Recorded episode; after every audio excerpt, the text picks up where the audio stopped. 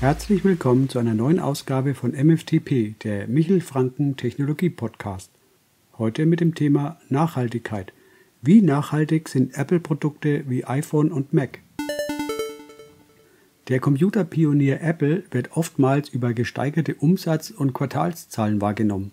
Doch fernab dieser kapitalistischen Darstellung versucht Apple auch durchaus im Umweltschutz und bei Wiederverwertungsmaßnahmen Marktführer zu werden. Dabei beißen sich die Bestrebungen von Recycling und Gewinnmaximierung eigentlich nicht, denn Apple hat ein Programm, um gebrauchte Hardware aufzukaufen beim Kauf eines Neugeräts.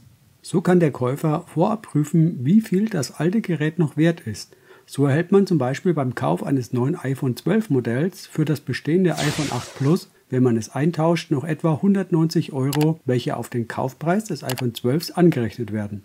Natürlich sollte man vorher prüfen, ob es nicht für das bestehende iPhone 8 Plus eine bessere Absatzmöglichkeit gibt.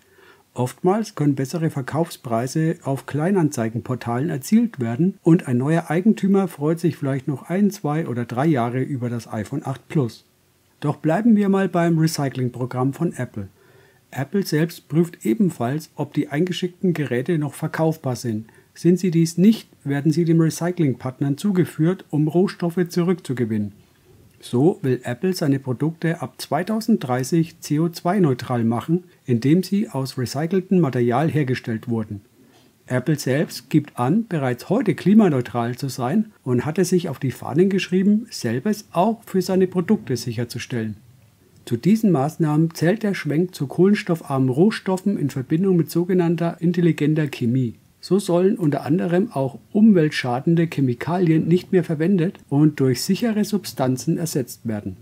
Um klimaneutrale Produkte zu verkaufen, müssen diese hundertprozentig aus Recycling stammen. Sofern der Wiederverwertungsprozess dies nicht vollumfänglich zulässt, will Apple auf erneuerbare Materialien zurückgreifen. Um dahin zu kommen, analysierte Apple zunächst die Rohstoffprofile und erstellte daraus ein sogenanntes White Paper, welches Profile zu Rohstoffauswirkungen listet. Erste Erfolge zeigen sich schon. Die Materialinnovation bei den Apple-Produkten führte schon dazu, dass durch eine entwickelte Aluminiumlegierung die Gehäuse von verschiedenen Mac-Computern, iPads und Apple Watches zu 100% aus wiederhergestellten Materialien stammen dies ohne Kompromisse bei der Qualität zu machen. Doch es hört nicht beim Gehäusematerial auf. Auch das verwendete Lötmittel Zinn in den Hauptplatinen wurde wieder aufbereitet und bietet selbes Qualitätsniveau wie neu gewonnenes Zinn. Apple hat einen Demontageroboter entwickelt, der Daisy heißt. Dieser baut Komponenten aus zurückgegebenen iPhones aus und sortiert diese nach Wiederverwendungskriterien der Sortierroboter Dave ist für die Rückgewinnung seltener Erdeelemente, Stahl und Wolfram aus den demontierten Komponenten und Materialien zuständig. Apple tituliert dies mit dem Slogan Im iPhone steckt ein neues iPhone. Schöne Produkte in schöner Verpackung? Auch die Verpackungen sind nach Angaben von Apple Teil ihrer Umweltstrategie. So verzichtet man auf Kunststoffe und geht lieber auf Fasern bei der Verpackung.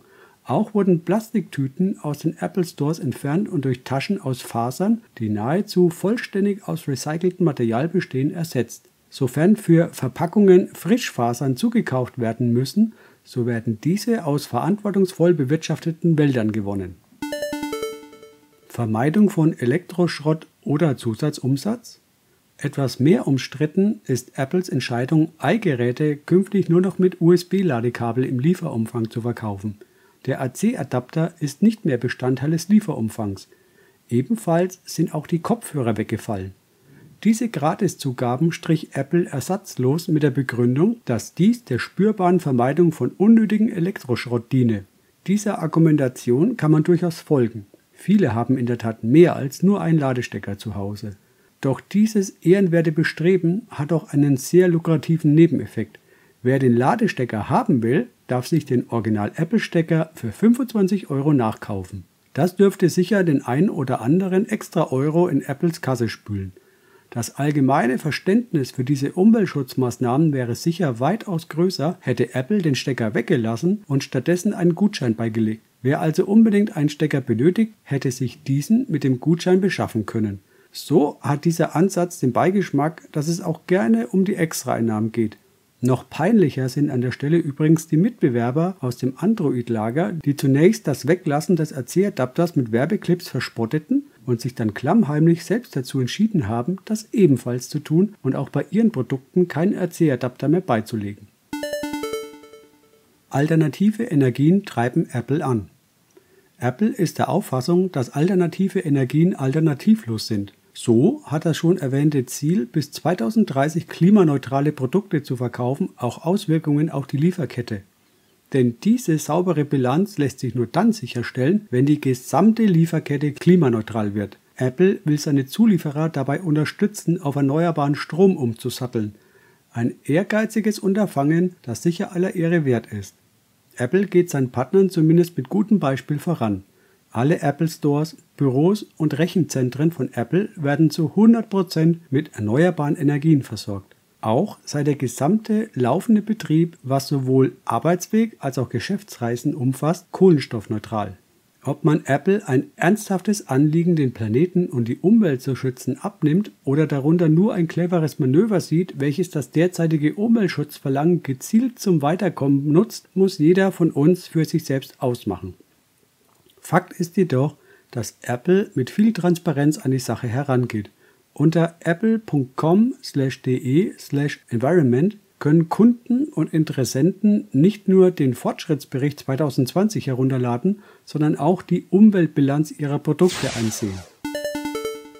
Fakt ist, wir können nicht weitermachen wie die letzten 1 bis 200 Jahre mit der Ausbeutung der Natur. Konsum und Gewinnmaximierung um jeden Preis haben unseren Planeten in kürzester Zeit nachweislich verändert, leider nicht zum Positiven. Neue Wege und neue Maßnahmen sind daher unerlässlich. Die Notwendigkeit solcher Maßnahmen muss man sich verinnerlichen, egal ob man nun Umweltschutzaktivist ist oder eben nicht. Das geht uns alle an. Und wenn wir nicht eines Tages massiv uns einschränken wollen, sollten wir heute beim Kauf unserer Produkte mehr darauf achten. Das heißt nicht nur Apple-Produkte zu kaufen, sondern ist nur ein gut vorzeigbares Beispiel. Wir haben es selbst in der Hand. In diesem Sinne, wenn wir bessere Menschen werden, werden wir auch eine bessere Welt und Zukunft bekommen. Wir sind es uns und vor allem unseren Kindern schuldig. Das war der heutige Michel Franken Technologie Podcast. Dienstag ist Podcast-Tag. Anregungen oder Ideen gerne per Mail an podcast.michelfranken.de. Vielen Dank für die freundliche Aufmerksamkeit und bis zur nächsten Ausgabe. Tschüss!